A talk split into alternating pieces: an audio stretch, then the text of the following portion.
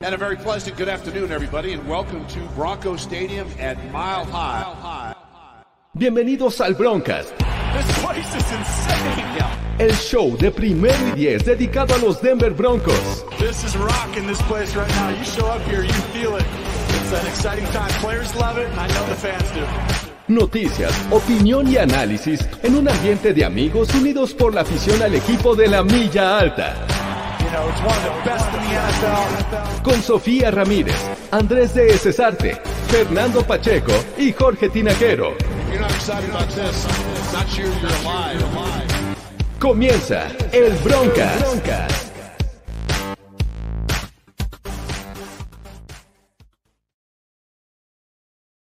Hola, ¿qué tal amigos? Bienvenidos a El Broncas, viernes, viernes, como diría Sofía Ramírez, de ya todo se vale, ya es momento de destapar esa cerveza y platicar de los Denver Broncos. ¿Cómo estás, Sofía Ramírez?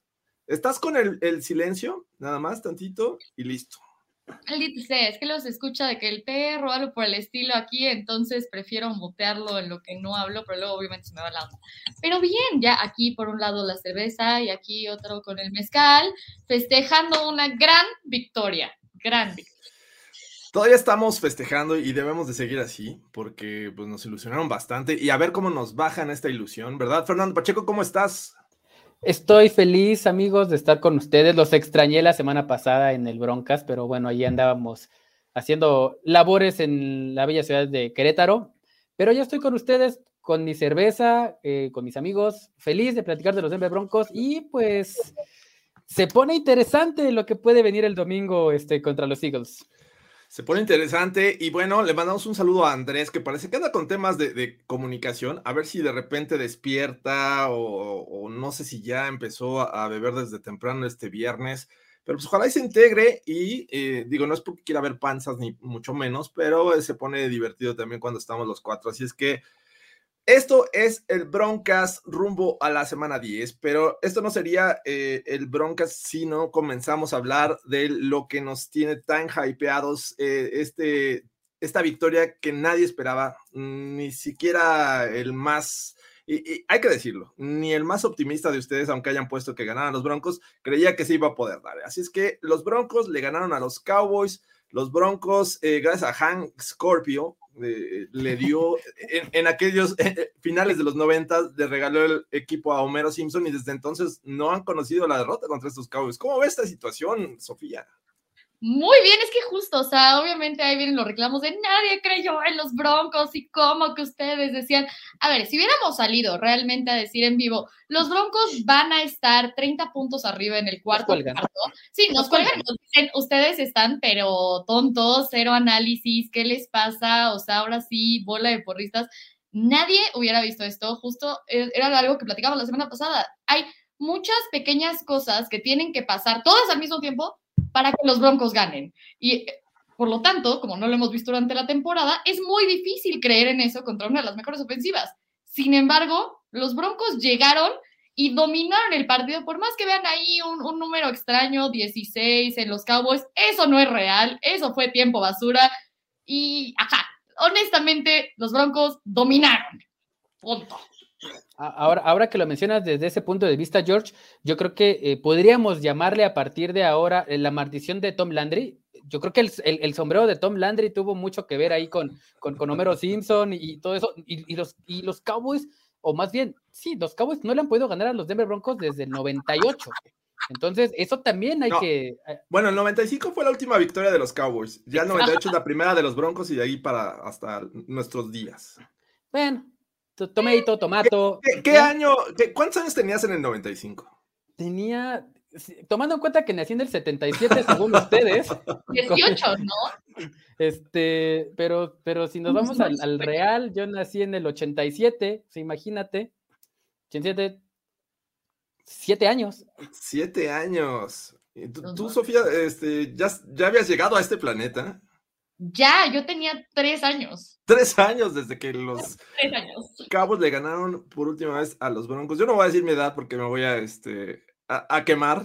Porque van a empezar a doler, porque, las reumas duelen. Las reumas duelen y van a decir que soy hermano de Pete Carroll, lo cual es eh, totalmente falso. Hermano mayor, de repente me dicen. Hermano, mayor, de, Pete Carroll. Obvio, obvio, No, no, no, el 95. Y fíjense que yo recuerdo esa victoria del 98 porque fue una gran tarde de Terrell Davis. Eh, les corrió lo que quiso a estos Cowboys de, de 1998 Todavía estaba Dion Sanders. Dion Sanders no alcanzaba a Terrell Davis. Eh, eh, fue impresionante ese equipazo en el que los Broncos eh, llegaron por 13 semanas invictos hasta que, bueno, les ganan los Giants, luego los Dolphins y de ahí se van por el back-to-back. Esa temporada justamente comienza. Pero la situación era compleja porque además de, de que los Broncos venían jugando mal. Venían de una victoria, sí, pero una victoria que bien pudo complicarse al final del juego contra Washington. Y a esto le sumabas el regreso de uno de los corebacks que está pues, en la discusión para MVP también, que era este, Dak Prescott. No estuvo contra los Vikings en ese juego. Sin embargo, al regresar, al no ir contra Cooper eh, Rush e ir contra Dak Prescott, me parece que las esperanzas cada vez eran más bajas y más bajas y más bajas. Y, y bueno, realmente, ¿con qué los Broncos? Lograron dominar a estos Cowboys, Sofía? Uno, teniendo el tiempo de posesión, realmente ahí limitas a la ofensiva de una manera impresionante, donde no permites que justo ese coreback tan grande de que estamos hablando tenga el balón tan siquiera, ¿no? Que fue 40, que era 18 minutos lo que tuvieron, o punto 19 minutos lo que lo tuvieron de todo el partido. Entonces, realmente no le dio tiempo a Dak Prescott, de, o sea, porque muchos decían, es que viene de lesión y chance estaba tocado y no sé qué. No, pero a ver, o sea, aunque fuera de lesión o no, yo lo vi bien. La cosa es que nunca le dio tiempo realmente de arrancar y agarrar un ritmo en el partido para que algo se pudiera dar, ¿no? Los Broncos llegaron muy fuertes a la defensiva y aparte contestando en la parte ofensiva con, con, un running game, haciendo buenos pases. Entonces creo que vimos ahorita un complementary football dejando atrás un poco special teams, pero, pero en ese sentido, dos lados del balón fueron muy buenos y creo que eso fue suficiente para realmente matar las esperanzas de los Cowboys. ¿Cómo ves, Fernando Pacheco? ¿Crees que esta versión de los Denver Broncos va a ser para el resto de la temporada o simplemente fue una anomalía, anomalía de, de la matriz? ¿Cómo le podemos llamar a esto? Yo creo que yo creo que ya Pat Shurmur se dio cuenta, como que despierta, eh, ah, cito la canción de, este de, Green Day, que Wake Me Up When September Ends, creo que termina septiembre, empieza a decir como que eh, dice, güey, ya empezó noviembre, hay que empezar a correr el balón, porque lo hemos visto en las últimas temporadas, que llega noviembre y de repente, oh, wow, eh, tengo un tándem brutal de running backs, ¿no? Entonces quiero pensar que a partir de este juego que digo, ya entraremos a más a detalle eh, de que no va a estar realmente Pat Shurmur para, el siguiente partido, eh, pero, pero creo que los Broncos ya encontraron la fórmula que debieron haber eh, hecho o, o, aplicado desde el principio, que es alimenta estas dos bestias que tienes de running backs, al novato, al veterano que está jugando bastante bien y ten la posesión del balón y deja de cometer errores, porque Teddy Bridgewater, y creo que eso es lo más importante, no cometió errores, eso es una. La otra, este, la línea ofensiva, a pesar de que tuvo sus bajas importantísimas, obviamente a Graham Glasgow y del otro lado no teníamos a, a Garrett Bowles, la línea ofensiva se comportó a la altura se comportó a la altura y, e insisto, no cometió errores. Si nos vamos del lado defensivo, jugó brutalmente bien, deteniendo dos veces en cuarta oportunidad a los Cowboys, no cometes errores otra vez y al contrario, comienzas a producir cosas que habías dejado de hacer en las primeras semanas, que fue presionar al quarterback, presionar a Dak Prescott y sobre todo terminar las jugadas, terminar en sacks y eh, pues mantenerlo incómodo. Aún así, aunque Dak haya regresado de, y no quiero decir que esto fue factor para que los Broncos ganaran tan abultadamente, pero la lesión de Dak, ahí creo que sí este, se, notó tal vez que no venía tal vez en el ritmo que, que debía haber estado. sabemos que la lesión ahí del becerro es, este, es complicada, pero, pero la verdad es que los Broncos ejecutaron lo que tenían que haber hecho. Presiona a Dak Prescott, captura a Dak Prescott, quítale el balón a Zeke Elliott y a Mari Cooper. Y la verdad es que los Broncos, creo que el, para mí, eh, lo más eh, significativo es que jugaron sin errores. Ese creo que para mí es la clave del partido. Sí, y a eso le sumas una ofensiva que te podía avanzar el balón, que a pesar, y ya lo habíamos dicho, creo que uno de los defectos que tiene esta ofensiva, de estas cosas que juegan en su contra, es enfrentar terceras oportunidades y largo. O sea, e, era muy complicado convertir este, los primeros y dieces porque enfrentabas terceras y doces, terceras ocho, terceras y nueve y no eras efectivo en las primeras eh, oportunidades. Esto de repente como que quiso cambiar un poco, aunque también esas terceras y largo las pudieron convertir y me parece que jugó muy bien la línea ofensiva pese a esas bajas, protegieron en algún momento lo, justo, no quiero decir que fue perfecta esta protección porque le llegaron a Teddy B, sin embargo, eh, le dieron el tiempo suficiente para encontrar a Jerry Judy, a Tim Patrick, ese, pase que le pone a Tim Patrick, la verdad es que estuvo excelente. Eh, veía una, una, estadística que Tim Patrick tiene eh, o genera un rating al coreback de más de 150 puntos en coberturas personales, hombre a hombre. O sea, está brutal Tim Patrick. Y, y, a ver, Cortland Soro, no estamos hablando de él, pero es un tipo que te puede cambiar el rumbo de un juego. Ya lo hemos visto, estas recepciones que luego se, llega a ser, el año pasado no jugó, pero creo que todo está ahí, este, eh, Cortland Sutton en el ataque aéreo como un plan B. Y hay que recordar que Noah Fant tampoco estuvo para beneplácito de Fernando Pacheco y que eh, Albert O'Cook eh, o Albert O para los amigos eh, fue el que recibió la mayor cantidad de pases, pero que también estuvo Sauber de ahí este, colaborando y, y este, también bloqueando y lo hizo bastante bien. En general, la ofensiva me, me, gustó y creo que todos, bueno, al menos yo voy a hablar por mí, me quedo con este tándem de running backs que ahora sí nos hicieron caso, le sacaron provecho, ¿no? Definitivamente, eh, creo, que me, creo que mencionas algo, algo bien importante. estos broncos, con la, pese a las ausencias que tenían de gente importante, y ahí voy a poner unas comillas como no fan, ¿no? Porque realmente nos dimos cuenta que si está o no está, creo que el, el que tiene que tener más snaps, por lo menos ahorita, es Albert O. A mí se me hace un, jugador, por lo menos ahorita, insisto, más completo. Pero pues, ya lo decía hace rato, ¿no?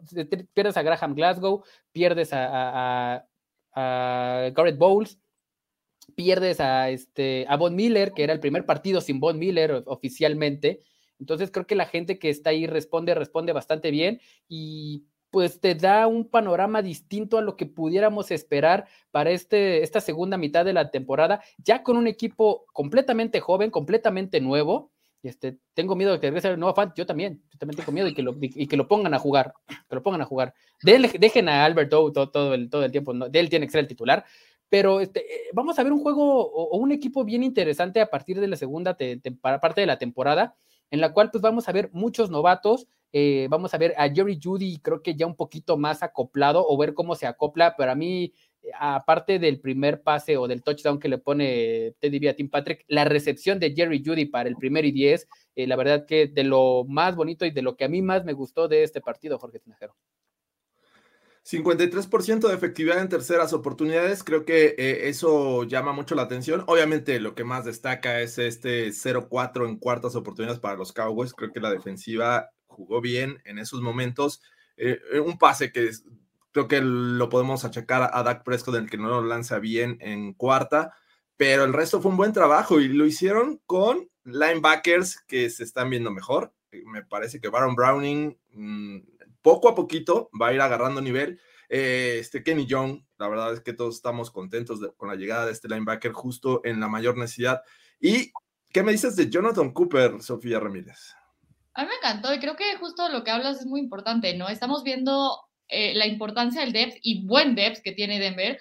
creo que eh, George Payton puso mucho énfasis en eso en el draft y también un poco ahorita la, gente que ha traído, en que sean piezas muy baratas, pero muy buenas. Creo que el scouting que han hecho ha sido brutal. Y creo que Jonathan un gran trabajo, tuvo dos sacks, estuvo presionando, o sea, yo lo que dije el otro día es que realmente pudo haber tenido cuatro o cinco sacks sin ningún problema. Y ok, hay parte de la línea ofensiva de, Dallas, que, obviamente hicieron un medio shuffle también por una baja, lo que quieras, pero pues al final de cuentas nosotros teníamos aún este offensive lineman al final, que era titular, todos los demás eran los backups. Y al final es eso de next man up, next man up, y empiezas a encontrar literal joyas dentro de tu roster que si quieres no son perfectas, puedes ver grandes cosas. Habíamos dicho de Jonathan Cooper cómo le faltaba cerrar y creo que justo eso es lo que logró ahorita, ¿no? Un poco de práctica. Y yo creo que, que ahorita una combinación de esos linebackers de, de Weatherly con Jonathan Cooper y ahí una rotación podría ser muy interesante ver lo que pueden hacer. Y, ese, y eso es algo que no sé si es este partido o justo fue la chispa de la falta de Von Miller, pero wow, o sea, realmente tuvieron un muy buen juego. También Caden Stearns, otro que tuvo un gran juego. Y empiezas a ver ese tipo de personas. Tu línea ofensiva estaba completamente, o sea, decimated by, no, no existía. Eh, obviamente también dices Kendall Hinton, que ni pintaba, era el practice squad y la gente lo recuerda por el coreback. Este, pues, tuvo una gran recepción. Justo lo que decía Fernando este, de, de parar la, primera cuarta oportunidad para mí se la habían de haber jugado, la segunda no, pero pues justo, a ver, Justin Simmons frenando a Zeke Elliott y empiezas a ver e, ese, ese shuffling del, del defense y del offense jugando de manera buena. Me, encantó y creo que la parte ofensiva no fueron tan, tan creativos, si quieres, pero nada más es eso cosas muy básicas que debieron haber hecho desde el inicio y que las hagan bien. La ejecución ahí fue clave, me encantó. Y en la parte defensiva creo que dieron un muy buen juego y ahí sí se vieron creativos con la parte rotacional y con el uso de los rookies. Y a mí eso me encantó.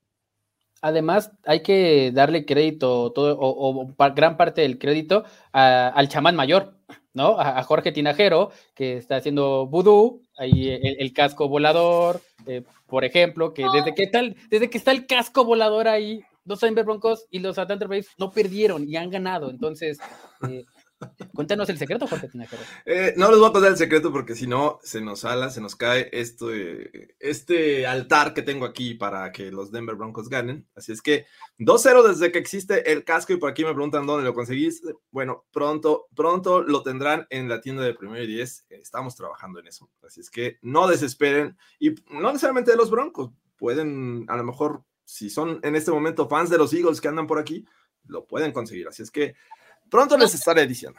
No, todavía no, hasta después de que jueguen contra los Broncos. A ver, espera, esa brujería solo puede funcionar hacia los Broncos. ¡Wow! No, va a estar este fin de semana, no va a eso sí se los aseguro, no va a estar este fin de semana, así es que vamos, vámonos con calma.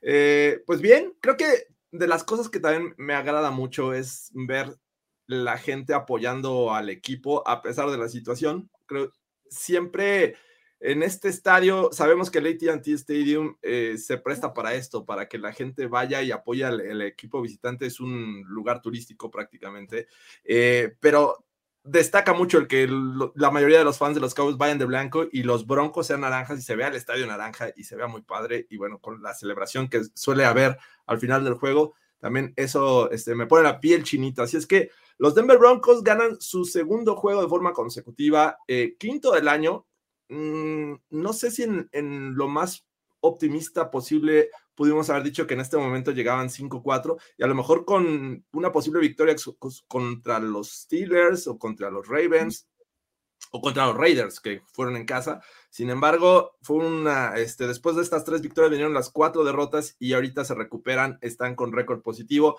están peleando la división en este momento. No digo que en el final van a ganarla, no, la están peleando porque los demás también tienen cinco victorias. Entonces, esto está cerrado, se pone divertido y nos da muchas esperanzas para que continúen así, porque vienen los Eagles, y ahorita vamos a hablar de ellos, y viene el bye week, ¿no? Se podrían ir al bye week con tres victorias que me parece bastante sólidas para enfrentar un calendario que prácticamente es rivales divisionales y Bengals y Lions. Y es una moneda al aire, ¿no? Como está la división, uno obviamente como están jugando los equipos en la división y dos que, son, que son rivales. la conferencia, y si tú quieres la conferencia, pero mira, no nos, vayamos, no, nos vayamos tan lejos, Sofi, ¿cómo están jugando los rivales de nuestra división? Eso, eso es lo interesante. Entonces, realmente ahorita ya es un volado quién puede ganar, este, y, y si no, Afante es un gran Tyrant solamente de altura y de peso, de ahí en fuera creo que de deja mucho que desear. Pero, pero creo que la división podría estar abierta todavía para cualquiera. No sé si lo vean ustedes de la misma manera o no, pero pues unos Raiders que pues, por lo menos llevan cuatro, llevan cuatro, días sin algún arresto o sin cartar algún jugador, que eso ya es ganancia. Pero, pero Gruden va este, a demandar a la NFL, entonces ya otra vez volvemos a empezar. El reloj desde cero, el reloj desde cero, entonces este los Chargers que también ahí este, iniciaron brutalmente bien, ahorita les ha costado este, trabajo mover el balón, no se digan los Chiefs, que es una de las peores defensivas de la liga. Eh, ¿Ustedes ven realmente que estos Denver Broncos pudieran competir ya al final del calendario por pelear el primer lugar de la división? Jorge Tinajero. pues, todo puede pasar, pero, o sea, tampoco me quiero, quiero echar las campanas al vuelo por esta victoria. Creo que nos sorprende demasiado y nos pone muy felices, sobre todo, y con un gran ánimo. Y ven a un fan de los Broncos y les va a dar una gran sonrisa en este momento. Pero todavía tengo mis dudas. Hemos visto la otra cara de los Broncos. Solamente hemos visto una pequeña muestra de la capacidad que pueden ser al acarrear el balón constantemente, a darle oportunidades a, a Pookie Williams o al Buki, como lo conocemos por acá. Eh, de repente, eh, ya la, inclusión de un Jerry Judy a un mejor nivel, que no lo habíamos visto desde la semana 1, el contra Washington fue unas cuantas jugadas, pero ahora lo vemos siendo importante, sobre todo para conseguir primeros y dieces. Eh, pero sigue habiendo dudas, amigos, sigue habiendo dudas. Eh, los lesionados ahora van a salir sin sus dos tackles titulares. Tanto Garrett Bowles como, como Bobby Massey están descartados para el siguiente juego. ya justo en este momento. Por la temporada. ¿Quién? Brian Glasgow. ah, Glasgow, sí, no lo hemos mencionado. Claro, él, ya no va a estar. Entonces, acabamos con, con el, el, eslabón más débil de esta línea ofensiva, que es Lloyd Cushenberry, porque creo que hasta Dalton Reiner este, tuvo que salir. Sí, Dalton Reisner se vio bien ahorita, que fue como el mejor partido de Dalton Reisner de todo el año y es como, ah, mira, te recuerdo, wow, eras ese. Y, vamos a ver porque mm, eh, Muti no estuvo la semana pasada disponible, parece que ya podría estarlo en esta semana. Y vamos a ver quién, va a reemplazar a, Glasgow, ¿no? Eh, porque Miners fue la opción inmediata la semana pasada, pero estando Muti no lo sé y no me da tanta confianza lo que vimos de Muti en este inicio de, temporada y pretemporada. ¿Cómo ven ustedes este tema de la línea ofensiva? Hasta donde yo leí, eh, perdón, este Quinn Miners iba a ser el, guardia titular hasta, hasta el último reporte que yo leí el día de hoy. Vamos a esperar a ver qué es lo que pasa y algo bien importante, ¿no? Eh, monitorear muchísimo, muchísimo y, ya si, si este, en los anteriores, pues un año bueno nada más, Pedro, nada más, el año de novato, el año de novato, ahí en fuera, no hemos visto gran cosa de, no seas así, Fernando. No, no, no, la verdad es que no. Fernando, a ti te quiero poner a hacer saltos de tres metros, a ver si puedes, y ahí va a decir, ah, es que Fernando apesta, Fernando lo hace súper mal. Pues no, a ver, o sea, también cosas en las que sí se puede hacer, ¿no? O sea. No te vayas tan lejos, Sofía, lánzale balones. Sí, ya, balón. ya, ya, ya se verá, ya se verá, ya se verá. Es algo imposible, y sí, claro, por lo, por lo obvio, atrapar balones. Pero, pero sí hay que ser, eh, y me gustaría entrar a este tema porque ya mencionabas el regreso de Muti, que está por, motivos de, que salió positivo, está ahí, pero empieza a haber una preocupación un poco grande en los Denver Broncos en ese tema, porque Colorado es el está, es uno de los estados que está repuntando en cuanto a, contagios, lleva bastantes, ahí es uno de los estados más, más importantes. Hay seis jugadores de los Denver Broncos eh, en el protocolo, incluido a este Pat Shurmur, ahorita que no va a estar para, para el siguiente partido, y este, no hay coreback titular, no hay coreback suplente todavía, ¿no? Está Drew, Drew Locke, está también ahí en el protocolo, y podría causar un, o sea, algo brutal ahí el no contar con Teddy Bridgewater o con Brett Ripien, o sea, realmente alejarlos, ponerlos una burbuja y, poner mucha atención en eso, porque sí podría estar complicado ese tema, porque ahorita hay seis jugadores hablando de que regresa Muti para, para jugar con los Broncos y por eso va a ser Miners el que sea el titular. Sí, creo que obviamente el tema de COVID es súper importante y más viendo que a ver, como que todos en Estados Unidos, en la NFL, ok, aquí están las restricciones, aquí está todo, pero fue como algo que ya pensaban de 2020, ¿no? Y la mayor parte están vacunados y no sé qué, y hay ciertos jugadores que, que, que obviamente no, y ya hemos hablado de eso antes, pero no nos vamos a meter. Eh, pues obviamente ahí tienen un trato diferente, pero aquí la mayor parte está vacunado. La cosa es que obviamente Colorado ahorita es el, estado que más tiene casos de COVID, entonces ahí está preocupante. Y, aparte de eso, pues aún estando vacunado te, te afecta, te pega y, hasta que no des el resultado de que estás negativo de COVID no puedes jugar. Ahorita pues justo no tenemos a Rulock, Neta, Nemuti pues yo no sé hay que hagan porque honestamente pues ya otra vez lo activaron, pero justo creo que Queen Miners dio un muy buen partido y ha dado esos flashazos muy buenos que aunque no esté refinado y aunque tenga errores de rookie y más considerando que pues, no había jugado el año pasado y todas las cosas que ya hemos mencionado antes, se vio muy bien. Y entonces justo esos flashazos que Muti pues es más estable, pero tiene bajas muy bajas y no tiene tantos altos. Entonces ahí creo que, que Queen Miners puede servir. Y este, la cosa es justo monitorar la parte de COVID y a mí no, o sea, más bien que traigan a alguien más o algo por el estilo, obviamente Pat Shermer, Drew Locke, ahorita eh, Brett Rippen y Teddy, pues, sería una buena idea que sí los aislaran, pero pues, por el momento no están aislados. Entonces la cosa es, de hecho, Teddy había dicho que ni siquiera sabía qué iba a pasar y cuál era su futuro, porque como había estado con, con Drew Locke, no sabía si iba a jugar o no. Entonces que dio negativo justo antes del partido. Entonces, pues ahorita a ver qué otros positivos salen, pero creo que esa línea ofensiva sí hay que cuidarla a mí Cam Fleming, por ejemplo, me sorprendió el partido que dio contra Dallas, porque yo lo que me había quedado es obviamente la parte de pretemporada y training camp, que se vio, la verdad es que muy mal, y aquí se vio bien. Calvin Anderson sorprendió, este, bueno, sorprendió a varios, en este, supliendo en, la parte de tackle. También, este, pues, obviamente ahí nos quedamos con, con Lloyd Cushenberry, pero bueno, Dalton Rice no dio un buen partido y luego también salió. No sé qué, esperar ahí de, de esta línea ofensiva, pero creo que justo va a ser una gran prueba ahorita, ¿no? Eh, ver si podemos seguir corriendo el balón y más si lo podemos seguir corriendo con ellos, si podemos ser consistentes en ese momento y no nada más tirar toda la basura, porque es la cosa. Pat Shermer deja el, juego terrestre muy cerca. o sea, le, sale mal una cosa y lo deja. Pero la cosa es, ahorita no vamos a tener a Pat Shermer y ya vimos que esto nos funciona. Entonces, ¿qué va a hacer Mike Shula, que ahorita va a ser el, coach? ¿Va a seguir ese camino o va a seguir un camino diferente? ¿Qué es lo que va a hacer Mike Shula en este caso? Y si realmente es una ventaja competitiva que no esté Pat Shermer, pero ¿para quién? ¿Para los Broncos o para los Eagles? Y es que justo tocaba el tema de la línea ofensiva porque eh, comparando lo que tienen los Cowboys en, este front 4 o front 3 en ocasiones contra con lo que tienen los Eagles, eh, va a ser mucho más complicado el reto, ¿no? Enfrentar el interior de la línea a, Fletcher Cox, a este eh, Javon Hargrave, son jugadores muy buenos y que te generan presión, no nada más te, evitan el juego terrestre por el centro, sino te, te generan presión. Eh, enfrentando a un Lloyd Cushenberry que ya le hemos dicho que cuando no está ni Glasgow ni Reisner, me parece que padece mucho, necesitan ahí apoyarlo. Y ahora va a estar, bueno, espero que esté Reisner y, del otro lado va a estar eh, Miners, dos prácticamente novatos. obviamente Cushenberry ya, ya cumplió un año de, en la NFL, pero va a estar con Reisner. Ahí es donde me preocupa un poco este tema. Eh, no tanto que no esté Masi, me parece que Calvin Anderson lo hizo bien. Del otro lado, Fleming también eh, lo hizo bien, pero vamos a ver qué, qué, retos presenta esta línea ofensiva, pues, porque si queremos que siga la efectividad por tierra, pues esta, este grupo de cinco jugadores me parece que son clave para este próximo juego.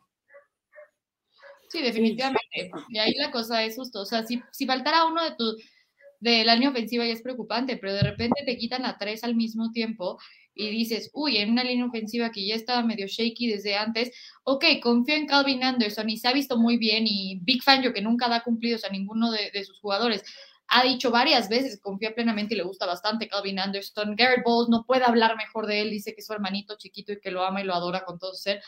Y Cam Fleming, que tuvo un gran partido, pero fuera de eso, yo no puedo confiar ciegamente en Cam Fleming. Entonces, sí me preocupa pero pues a mí me, interesaría ver justo si regresa Noah Fant, que no lo pongan otra vez a bloquear ahí, que sigan involucrando a Eric Sobert, que sigan involucrando a Eric Sobert, y aparte de eso, si ya encontraste que abriendo espacios y haciendo ese tipo de maniobras le ayudas a Teddy B a, ser más efectivo en terceras oportunidades, lo cual no había sido, y aparte le ayudas a tu ofensiva en general con la parte de, de puntos, porque nunca habíamos tenido 30 puntos en esta temporada. Y ahorita lo tuvimos. ¿Cómo? Corriendo el balón. Entonces, si haces ese tipo de cosas y lo hiciste con cuatro suplentes y Cushenberry, que se ha visto fatal, yo, yo esperaría que pudieran hacer algo así, aunque sea de la mano Mike Shula y Monchak, así como, ok, nos falta esto, vamos a ser un poco inventivos aquí. ¿Cómo podemos hacer que esto funcione para ayudarnos? Porque no tenemos tantas cartas, porque no estoy tan familiarizado con absolutamente todo lo que estamos haciendo, porque no me dio tiempo suficiente.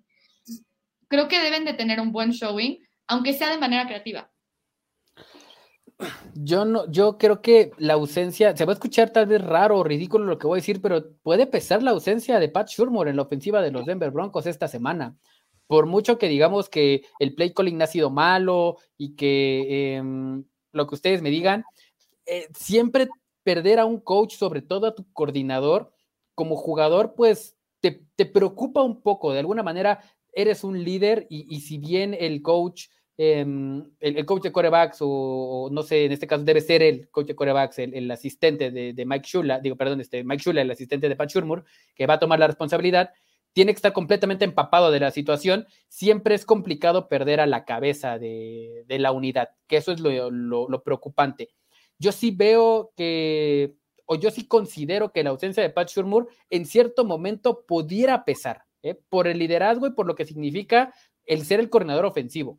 ¿no? Vamos a ver cómo lo hace Mike Shula, esperemos lo haga bien y, que siga la tendencia de la semana pasada y que, y que vea realmente el tape y se ponga a hacer su trabajo y esperemos un buen juego, pero sí, sí quiero y, puedo pensar que su ausencia pudiera ser un tanto no tan beneficiosa como muchos lo piensan para los Denver Broncos. Sí, creo ¿Qué, no sé qué piensan ustedes. Es que no sé, no sé, o sea, justo si te dicen, oye, tienes tiempo para preparar un partido, ya te haces la idea desde antes, lo preparas bien, ¿no? La cosa es que obviamente hoy hoy viernes anuncian que, que Patrick no está, aunque el equipo se hubiera quedado con la noticia dos, tres días, aún así tiene muy poco tiempo Mike Shula, que ya tiene la experiencia haciendo esto, entonces tampoco hay que decir, ay, bueno, es el coordinador random número 43 que no tiene experiencia absolutamente nada, no, ya la tiene. Pero eh, la cosa es justo, ¿qué tanto tiempo tienes para preparar un partido contra unos Philadelphia Eagles que la verdad es que han sido agresivos, y esa es la cosa, han sido agresivos en cada uno de los partidos, no se rinden, están corriendo mucho el balón, están haciendo cosas interesantes y la han complicado a equipos muy buenos. Entonces, y esa es la cosa, o que relativamente pueden ser muy buenos. Entonces, ahí es eso donde puedes decir, sí, por el tiempo puedo ver que Mike Shula o porque no está preparado, porque no lo ha hecho un rato, lo que quiera, se le pueda complicar y pueda hacer la falta de Pat Shermer. Ya de ahí a que yo diga, uy, estoy llorando porque Pat Shermer no está, la neta no. La cosa es que obviamente, como yo quiero que sea reemplazado por un coordinador a, suficiente para preparar un partido. A, ver, pero, el plan de juego ya está. O sea, ah, Mike, Mike Shula va a, ejecutar lo que se trabajó en la semana.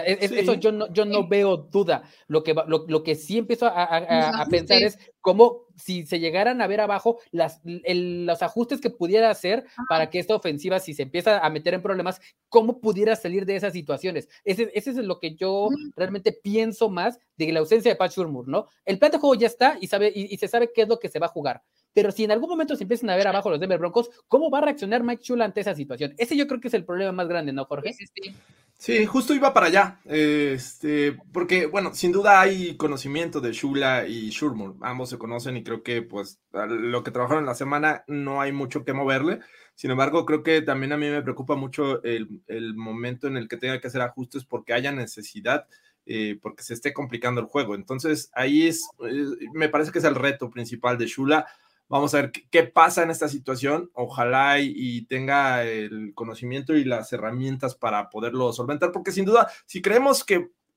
con lo que se presentó en, Dallas se va a ganar ante los Eagles, me parece que estamos en un error. Todos los equipos son diferentes, todos los juegos son distintos, pasan diferentes cosas y hay eventualidades a las que hay que ajustarse. Entonces, si llegas a, tener un balón suelto, bueno, hay que ajustarse. Si llegas a, no ser efectivo por aire, hay que ajustarlo. Entonces, ahí es el tema que me parece que lejos de, porque por acá nos dicen, Shurmur no ha hecho gran trabajo este, en sus planes de juego.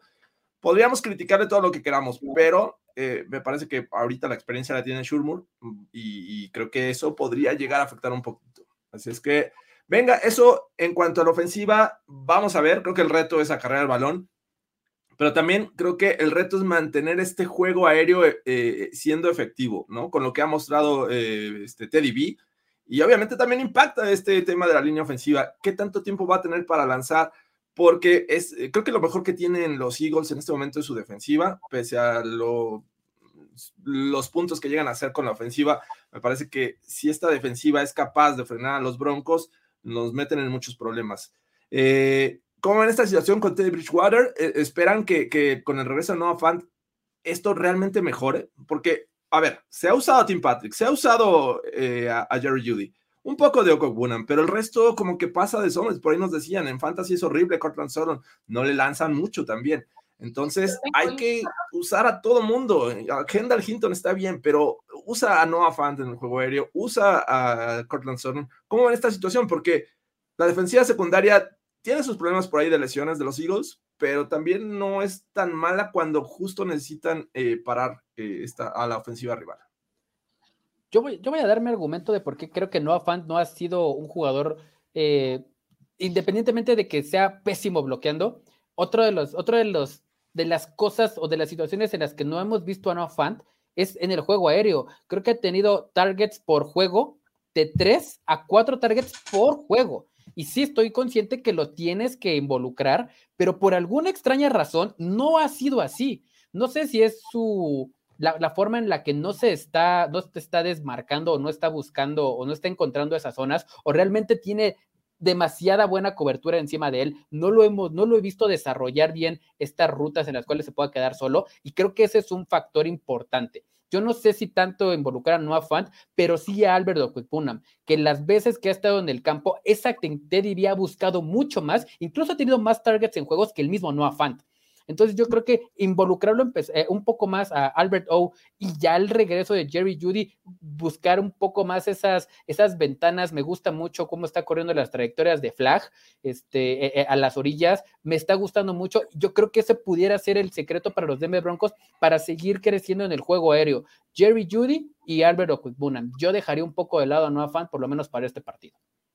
Ok, es que a mí algo que sí me intriga un poco es justo, o sea, lo que dice Fernando o sea, sí, es verdad. Y la verdad es que yo sí he visto que Noah Fant se ha visto diferente. Fuera de cuando, cuando le dan los targets y cuando tiene las recepciones y cuando, o sea, lo del bloqueo es aparte, pero cuando tiene los targets y tiene las recepciones, se ha visto diferente que el Noah Fant del año pasado o el año anterior. Y eso es algo preocupante. Pero también me pasa con Cortland Sutton. Tienen, o sea, Cortland Sutton tiene mejores momentos, más recepciones, más targets, lo que sea, que, que lo que ha tenido en este año este Noah Fant, y mejor, se ha visto mejor en, en todos sus aspectos pero aún así creo que no se ha visto como el Cortland Sun que recordamos de hace dos temporadas. Y entonces creo que los dos están en ese, en ese inter extraño que no logró. Algunos dicen que es porque la mamá de Noah Fan se murió el año pasado y entonces que está lidiando con todo eso. La verdad es que no sé, creo que es pura especulación, no sabría decir. Pero creo que los dos vienen medio perdidos en ese aspecto y no sé qué tanto sea Pat Shermer, justo por ese tipo de cosas, dejar de involucrarlos. Pero a mí se me hace un error poner a bloquear a, este, a Noah Fant y a mí se me hace un error también dejarlos de involucrar en ese, en ese aspecto.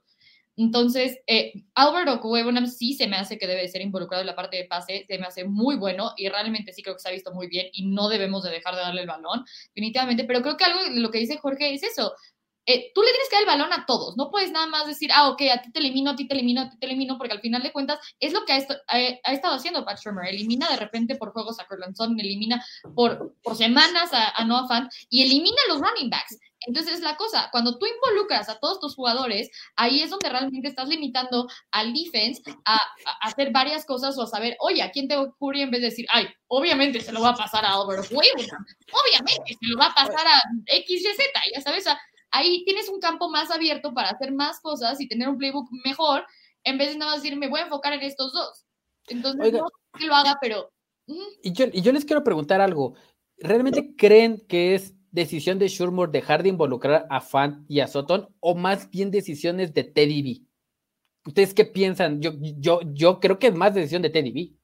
Es, yo creo que Fant es de Shermer por la parte de que lo pone más en bloqueo que la parte de pase. Y la parte de Cortland Sutton es porque Chance Teddy no lo encuentra tan abierto y está bloqueando además en el momento. Ya sabes, corre una ruta y encuentra a alguien más abierto más rápido. Y en ese momento es Teddy, ya sabes. Pero creo que lo de Noah Fant sí es Pat Shermer.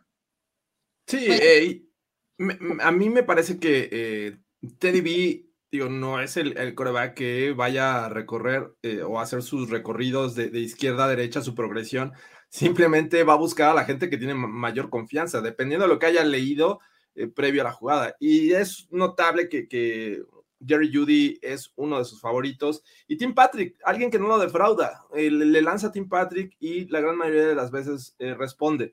Entonces, siento que también tiene mucho que ver Teddy Bridgewater en, en, esta situación en la que no distribuyen tanto el juego aéreo, pero bueno, es un tema que, que tendrán que resolver. Ahora pasando al lado defensivo, eh, hay que eh, enfrentar a un coreback móvil, ¿no?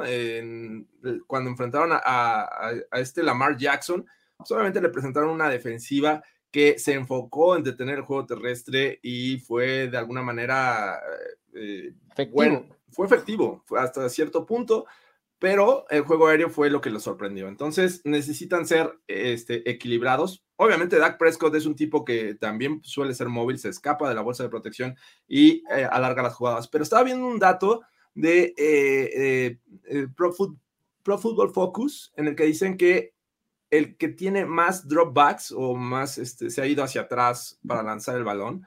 Eh, y contra el Blitz, y aún así no ha lanzado intercepción, es Jalen Hurts con 99 dropbacks. El que le sigue es Carson Wentz, pero de ese nivel es, es el coreback al que vamos a enfrentar. Un tipo móvil, un tipo que en ocasiones echa el equipo, el juego terrestre en los hombros, no al estilo Lamar, pero sí te genera yardas por tierra. Eh, y aunque no te eh, de primera instancia no te intimide esta ofensiva, me parece que ya lo vimos contra los Chargers, les anotó 24 puntos. Eh, a los Lions los destrozó. tiene la capacidad de, generar puntos. Y la defensiva también tiene sus problemas. También vi que, no sé si vaya a jugar Patrick Surtain, pero ya estaba, me parece que entrenó el día de hoy, ¿no? Este, creo que ya estaba ahí teniendo actividad. Algo leí de él. Entonces, no sé si vaya, vaya a estar, porque pues él conoce bastante bien a Devonta Smith, ¿no? Alabama Boys. Así es que ojalá y esta tendencia de la defensiva, pese a las bajas y pese a no estar Malik Reed, pese a no estar ciertos jugadores como Bryce Callahan, sigan jugando bien. Eh, Fuller jugó bien contra los Cowboys. ¿Cómo ven esta situación de la defensiva de los Broncos? Es, es, un, es un, la verdad es que lo platicábamos el, miércoles con, con Gus Amberis por aquí, y decíamos la forma, lo, que tú mencionabas, George, la forma en la que los, Broncos detienen a Lamar Jackson, eh, que pudiéramos ponerlo de, entre comillas, ¿no? Que es una ofensiva similar a la, de los Eagles, a la de los Ravens, hablando de la posición del coreback, ¿no? Que son jugadores móviles, que les gusta correr el balón y, que son muy buenos haciéndolo. ¿Cuál es la diferencia? Obviamente, la calidad y el, el toque que tiene Jalen Hurts para lanzar el balón no es la que está presentando Lamar Jackson. Y creo que ahí pudiera estar eh, la ventaja para los Denver Broncos. Si detienes este, este juego por tierra que tienen los Eagles, que no es maravilloso porque no están, no tienes a Miles Sanders, porque Miles Sanders está fuera, ¿no? Y, ahí en fuera, sus running backs poco a poco los ha empezado a, involucrar este coach Iriani, Jordan Howard, Boston Scott, que si bien son jugadores que te pueden, te pueden generar yardas, creo que no son armas de las cuales deberías de preocuparte tanto, ¿no? Creo que el, foco, el centro de atención va a ser sin duda Jalen Hurts, y si, lo, y si lo provocas y si tratas de meter a los Eagles para que te ganen por, por aire, creo que ahí pudiera estar el juego, ¿no? Bien mencionas eh, el regreso de Kyle Fuller, que lo hizo bien la semana pasada, la semana pasada. Sí, obviamente si juega Pat Surtain podría ser una gran adición, pero no hay que descartar lo que ha hecho Nate Hurston, que es muy bueno. Eh, por ahí podemos tener de regreso a, a Michael Ojemudia, no sé si eh, estuvo entrenando, en, e, ya está descartado, ya está descartado Ojemudia. Ah, bueno, entonces este, pues, tienes, tienes, tienes por ahí. Sofía? Una naranja. Una naranja para el mezcal, ya la vi, ya la vi, es una naranja para el mezcal. Eh, y, si le sumas, eh, si le sumas a este nuevo, literalmente este nuevo cuerpo de linebackers que se vieron muy bien la semana pasada en contra de una defensiva este, que, lanza el balón, llámese Kenny Young y llámese Baron Browning, creo que los Broncos pudieran estar bien enfrentando esta ofensiva de los Eagles, que sí es explosiva, que sí es de peligro, pero creo que al final la experiencia y el talento de los jugadores de Denver son mejores al, talento que tienen los Eagles ofensivamente y creo que ahí pudiera estar el juego en cuanto al talento. Sí, pero, o sea, a ver, yo, yo lo dije el otro día, no hubo a ninguna de los Eagles justo por eso, porque los hemos visto en partidos. No, no, no, pero Mucha, mucha, gente que decía, o, de repente en Twitter que me encuentro así como, los broncos por 40. Y ok, o sea, somos muy exagerados a veces de broma, pero otras veces no es tan de broma. Donde he visto los posts y es como, obvio, los broncos ganan, destruyen a los Eagles. Y es como, a ver, vamos a ver los partidos de los Eagles, vamos a calmarnos. Y esa es la cosa. Al final de cuentas, creo que también este, Gustavo, como dice Fernando, lo comentó, lo comentó el miércoles que hablamos con él, que era, ok, un juego parecido al que tuvieron los Broncos, limitando a Lamar Jackson y la parte por tierra, pues sí, pero, y obviamente ahí puede, puede servir bien, porque honestamente, va, las armas que tiene, al, o sea, para pase, a mí parece, otra vez, puedo decir lo mismo, Lamar Jackson, no me parecen las mejores del universo. Tiene, o sea, por ejemplo, un tight muy bueno, tiene un wide receiver y de repente dices medios. Igual que los Eagles un poco, o, los Eagles están un poco más bajito, pero pues no tienen grandes nombres.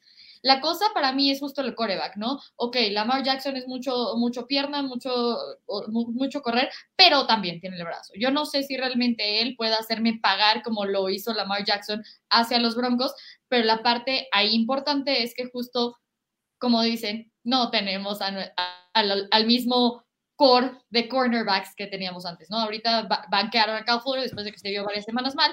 Tuvo un buen partido, pero aún así lo vencen por aire cuando vas este, en deep. O sea, hacen un pase largo y vas a vencer a Cal Fuller porque o se rinde la mitad o no le dan las piernas para correr lo suficientemente rápido.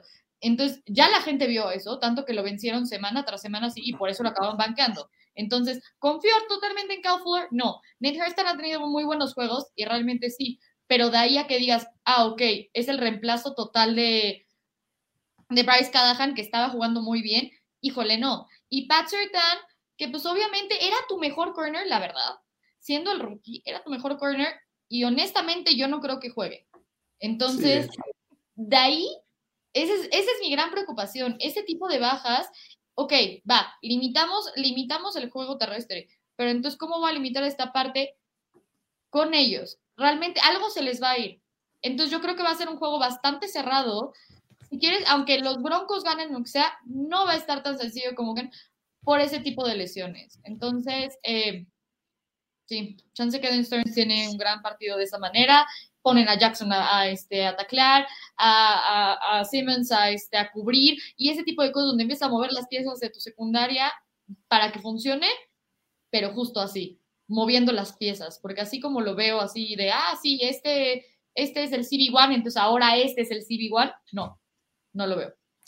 Sí, hay que recordar también que eh, esta movilidad les permite en ocasiones, eh, bueno, la movilidad de Jalen Hurts les permite bajar un, safety de la defensiva rival y de repente suelen lanzar pases profundos y eso les encanta a estos Eagles. Los que vimos los Eagles de hace como tres, cuatro semanas eh, me hubieran inspirado mayor confianza al enfrentarlos porque su juego terrestre prácticamente era inexistente, ¿no? Y eso que tenían a un Miles Sanders que considerábamos que es un buen running back y ahora no sé qué clase de 2016, 2017 es este equipo en el que usan a Jordan Howard y está siendo relevante, ¿no? O al menos a los Chargers les corrieron más de 70 yardas. Boston Scott está anotando puntos y por ahí tienen a, Kenneth Gainwell, el novato, que bueno, te ayudará con unas cuantas yardas, no es de, lo principal, pero creo que ya están teniendo o están apuntando a hacer una ofensiva más balanceada. Pero repito, este, estos pases profundos los suelen hacer muy bien, así es que eh, eh, obviamente ayudados con esta posibilidad de estar bajando eh, un defensivo secundario de lo profundo hacia la caja. Si es que no va a ser un tema sencillo.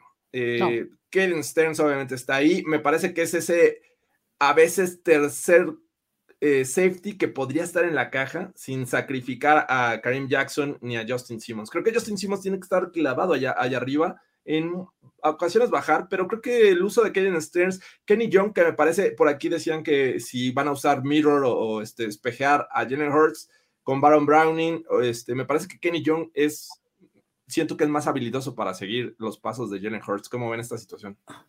Sí, sin duda, creo que ahí Kenny Young ya tiene una, ya creo que ya se dio cuenta dónde está y, y por qué lo, lo menciono. Cuando llega a Denver, corre el rumor de que él estaba como en descontento de haber salido de los Rams, haber llegado a los Broncos, y hace unas horas, no sé si fue hace unas horas o ayer, leí una nota en la cual decía que este que él se veía ya como, como a, largo, a largo plazo en los Denver Broncos, ¿no? Que él se sentía cómodo, que quería estar en ese equipo y que quería eh, firmar por muchos años. Y creo que al, al, final este jugador pudiera ya ser relevante, ya se encontró con el equipo, ya encontró la cultura o ya sabe lo que es la cultura de los Denver Broncos y creo que va a empezar a jugar mucho mejor de lo que lo hemos visto estas dos semanas.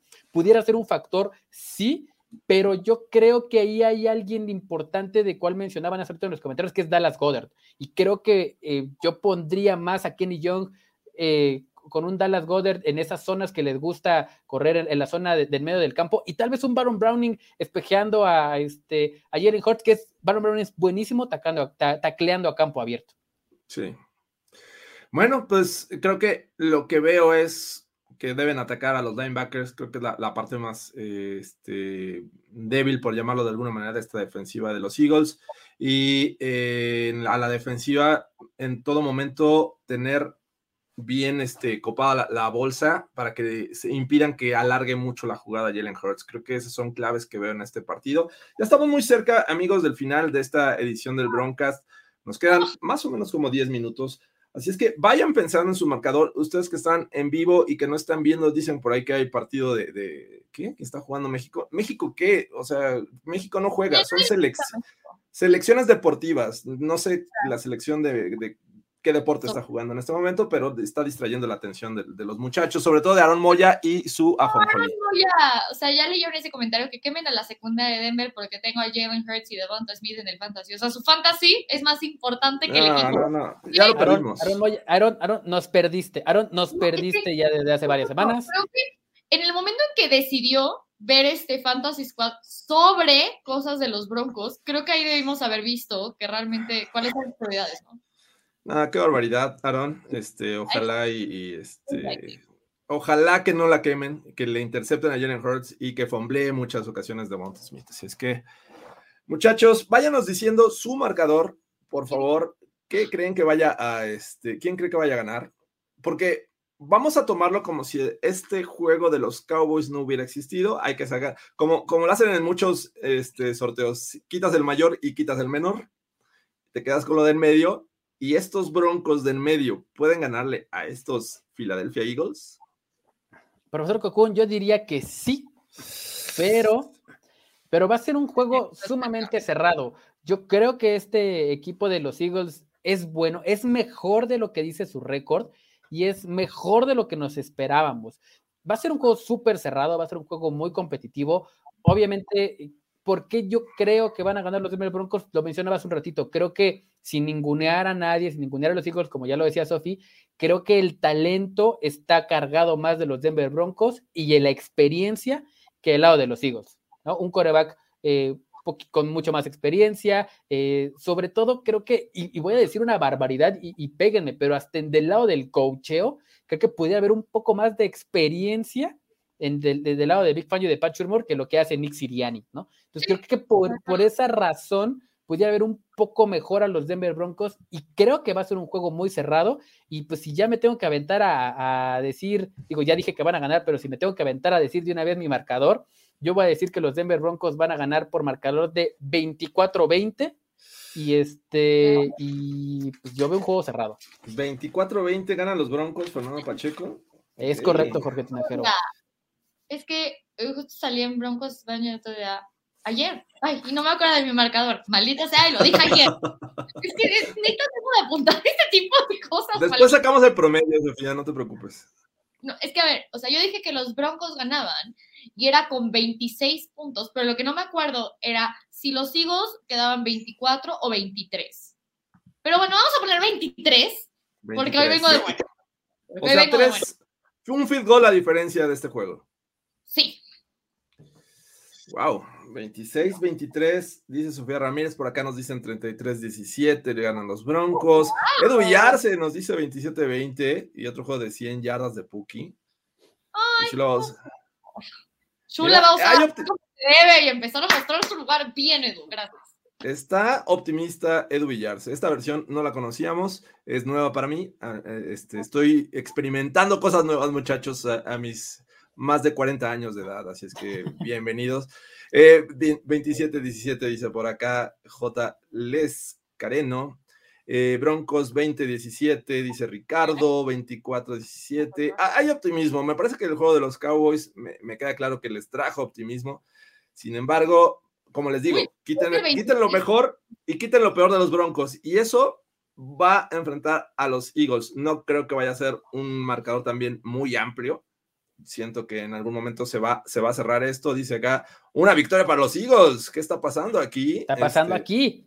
los Eagles, ver qué era lo que le esperaba de los Denver Broncos, qué son las cosas buenas, las cosas malas. Siempre se aceptan los contrincantes, ¿no? Y vayan pensando su eh, bold prediction. También yo haré lo mismo en lo que digo el marcador. Y ustedes también aviéntenos su bold prediction. Dice, gana Denver 24-14, una intercepción más de Surtain. No creo que juegue Surtain. Eh, creo que anda desorientado Aaron Moya. Todavía este, la Jonjolí como que no le está cayendo bien.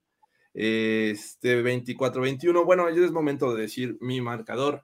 Yo creo que sí van a ganar los Broncos. Se van a ir al bye week con un récord de 6-4, cosa que es bastante positiva para estas alturas como estaba poniéndose ya la temporada. Así es que eh, yo creo que van a anotar 27 puntos 27 puntos, que es lo habitual. De hecho, creo que dije la semana pasada que anotaban 27 puntos. Obviamente, muchos pensaban que iban a llegar en forma de en tiempo basura, pero no fue así. Y los Eagles van a anotar 20. Van a ganar por un touchdown. 27-20 es mi marcador. Fernando Pacheco dijo 24-20.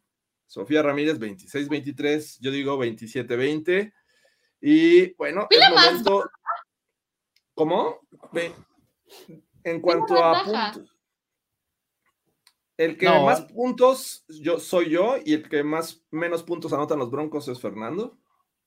Pero estamos parejos en la cantidad de, puntos de los Eagles con 20 Fernando y yo y Sofía 23. Dicen por acá 21, 21, 13 y empiezan con los ball predictions, los empiezan a aventar. Este Chingon Hurts con, su, con un fumble y retorno para touchdown. O sea, lo recuperan los Broncos y lo anotan, quiero creer. Eh, Dice, pero ¿cómo, Jorge? El lunes no cantarás Fly, Eagles Fly. Jorge Tinajero, se va, se va a vivir tensión en la casa Tinajero el día domingo a las 3.25 de la tarde. ¿eh? Es correcto. Se va a vivir tensión. Voy a estar tenso, muchachos, porque mi hija va a estar eh, eh, con su jersey de Carson Wentz. Todavía este, pasa por lo mismo. La, la maldición tinajero es cómprate un jersey y te va a durar muy poco. Así es que Carson Wentz ahí va a estar luciendo. ¿Quién me trajo mi jersey de Von Miller? ¿Quién, cara? Es tu culpa, es tu culpa. Hasta ahorita lo estoy entendiendo. Tú me lo encargaste, lo siento mucho. no me encargue nada, no me encargue nada, porque. Por eso ya no quiero comprar el jersey. pero sin números, sin nombres. Sin números. Tráenos gorras, tráenos gorras, pero no. Artículos genéricos. Sí, sí, Exacto. Okay. Me gusta la idea, me gusta la idea. Eh, un, un, mouse cualquiera, ahí chance. Bueno, porque chance le este tiran a mouse. Fernando Pacheco, te encargo esta información, a ver si la tienes por ahí a la mano en lo que voy leyendo más. este, eh, ball predictions. Dice Eduardo Sánchez, dos touchdowns de Sutton, eh, más de 100 yardas de Judy y no van a usar mucho a Patrick. vaya, esa sí está buena la predicción. Anotación de Gordon y Williams por acá. Tres pick-off eh, de los Broncos, dice Edgar. Eh, my ball prediction es que Hertz tendrá dos intercepciones. Acá 21-17 ganan los Broncos. Ball prediction. Denver va a anotar touchdown en equipos especiales. ¿Qué tal te caería eso, Sofía Ramírez? Wow, that's Super Bowl. That's Super Bowl. Me encanta, me encanta. Eh, que si vamos a hacer live streaming, vamos a procurar hacerlo. La semana pasada, la verdad es que nos tomamos el bye week y además aprovechamos que no iba a ser muy este, favorable, pero bueno, vamos, le estaremos avisando en redes sociales. Sigan a arroba Broncos en México, ahí estaremos anunciándolo. Eh, esperemos que sí, es en la tarde, ¿verdad? 3.25, así es que vamos a ver. Dice que le pidan un jersey a Jorge de McMahon. Eh, un jersey de Fangio, me podría comprar, sí, podría ser una de esas. ¿Ya tienen sus ball predictions o ya tienen la información, Fernando? Ya tengo la información y los Denver Broncos son favoritos en casa por dos y medio puntos, Jorge Tinajero. Ay, dos y medio apenas. Ni la localidad alcanzaron. ¿Y el over-under, sabes en cuánto anda? El over-under anda en 45.5 puntos. 45.5 puntos. Yo estoy diciendo que sí lo cubren. Sofía Ramírez dice que también lo cubren. Y Fernando Pacheco dice que bajas. Under, yo voy under. Vas under y nosotros vamos over. Así es que, ¿tienen su ball prediction listos? Yo tengo mi ball prediction y es que Nate Hurston va a tener un pick six en este partido. Nate Hurston. Ese es mi ball prediction. Pick six, bien. Ok, sí está bold. Sofía Ramírez, ¿tienes algo muy bold o super bold? No, no, no, tampoco. Tampoco. Yo digo que Kevin Stearns se lleva otra intercepción para estar junto con el gran Steve Atwater con tener tres durante su primera temporada. No, temporada de novato. Entonces, intercepción de Kaden. Intercepción de Kaden. Échale, más fuego, Sofía Ramírez, que arda esta ball prediction. Oye, para llegar al, nivel de Steve Atwater, Kaden Stearns, que estaba súper bajo para, para muchos y que ni siquiera era como top de los tops, para mí es bold, pero órale, más de 150 yardas por tierra y este otro sack de. Un sack de Weatherly. Sack de Weatherly. qué bueno, qué bueno es Steven Weatherly. O sea, le puse betún a todas las cosas. O sea, ya ni siquiera es aguacate y es betún. O sea, ahí está, tu aguacate y tu betún. Dice acá que, que ni un resfriado ha este, interceptado a Nate Hairston. Porque Ya no he verás, estado con papá Tremor. No, ya. Ya verás, ya verás. Yo me voy a ir por. Ay, ¿qué, qué es tan bold? Eh, contra estos Eagles. Ya No está. dije. Yo, yo aquí los tengo anotados, muchachos. Todo lo anoto en, en- en mi, li- mi libreta para ir a cobrar las tandas. Así es que este, lo tengo aquí todo anotado. Cero sacks en contra de Teddy B, a pesar de la línea ofensiva que vamos a presentar. Wow. Cero sacks sobre Teddy B y le voy a poner lo divertido. Además de eso, vamos a ver un running back con 100 yardas al menos. Eh, puede ser Melvin, puede ser Jonathan, eh, eh, este, Javonte Williams, perdón. Así es que ahí está mi ball prediction. 100 yardas de un ru- running back. Y cero sacks en contra de Teddy B. Ahí está mi Bolt y pues nos siguen aventando Bolt, dice Devonta Smith, les va, les va a interceptar. ¿Cómo que nos va a interceptar Devonta? Así lo No van a meter. Lo van a meter de. Esa es una gran board. Lo van a meter de safety. y cornerback o de va a safety? interceptar. Ok. No, Eh, no hay reportes ahorita de que esté fuera. Tuvo, estuvo limitado, me parece que eh, durante la semana, pero hoy no tienen nadie reportado como fuera los, los Eagles, así es que pues pensaría que sí iba a jugar. Entonces, bueno, pues con esto terminamos una edición más de eh, el Broncast rumbo a la semana 10. Recuerden, semana 11 vamos a tener bye week, no del Broncast, porque a lo mejor nos ponemos a, a platicar de los premios de mitad de temporada de los Denver Broncos. Ahí nos vamos a inventar el, el Fernando Pacheco, este, el premios destacados a, en los campos de, del- La excelencia. de la excelencia, efectivamente. Así es que eh, dice eh, Aarón Moya, Regina le cobra las alitas a Jorge, aunque pierda. Voy a pagar alitas, alitas de águila con gusto. Van a ver. Y bueno, este, pues muchas gracias, Sofía. Este, ¿cómo te encontramos en redes sociales? Para todos los que están aquí, dicen, eh, ¿dónde, ¿dónde podemos seguir a Sofía Ramírez? eh, si no me siguen, nada más hay un lugar. Entonces, Twitter, arroba SofiRMZ8. Ahí, no en todas mis redes, nada más Twitter, pero ajá. sigan. Nada más Twitter, muchachos. Así es que ahí pueden seguir a Sofía y este, decirle, mira, mi Bolt es este y está mejor que la de Kaden Stearns o de La Zach Weatherly. Esto estuvo Venga. muy bien, esto estuvo muy mal. Exacto. Entonces, bueno, este, muchas gracias por estar esta noche. Eh, Fernando Pacheco, un abrazo. Esperemos que ya sea más tranquila la semana. ¿Cómo te encontramos? Ojalá, ojalá así sea, amigos. Este, Fer Pacheco 43 en Twitter, ahí ando, ando un poquito perdido, pero es este, es cuestión de chamba, pero yo los leo, neta, yo los leo y cuando puedo les contesto, pero, pero ahí andamos, eh, síganos ahí en Fer Pacheco 43 y obviamente eh, comercial, ¿no? Este, Denver, este, Broncos en México, arroba Broncos en México en todos lados y aprovecho nada más, compadre, ya te había dicho, aguanta, Yavante Williams, compadre, eh, una semanita más, vas a ver que esta es la buena. Pues Betania solo Figueroa dice inglés, Perdónenme. No sé lo en inglés, pero la mayor parte sí. Porque de repente estoy viendo el partido en inglés o cosas en inglés y entonces pues, así estoy pensando y pues va. Hay muchos Sí. pues hablan inglés. ¿sabe? A veces digo es en español también. pero- que, que no sea, no es una queja, o sea, digo, está bien, cada quien tuitea como quiere y de lo que quiere. A mí me gustan los GIFs animados, así es que yo soy de esos tíos que ya van a mandar GIFs animados por el chat de WhatsApp. Si es que, eh, Los violines de Jorge Tinajero. Bueno, vamos a despertar ahí con en el grupo de broncas y violines. Y buenas noches, grupo, que tengan un mal- maldita sea. así voy a hacer yo.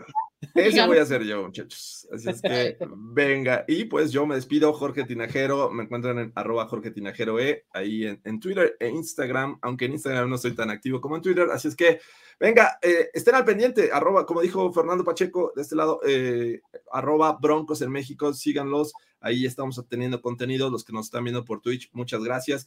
Y vamos a seguir eh, generando contenido a lo largo de esta temporada 2021 y esperemos que los Broncos ganen, muchachos. Muchas gracias eh, y nos vemos hasta la próxima. Cuídense. Bye, amigos. Hoy no hubo besos babeados, pero igual se los mandamos de parte de, Andrés. Bye.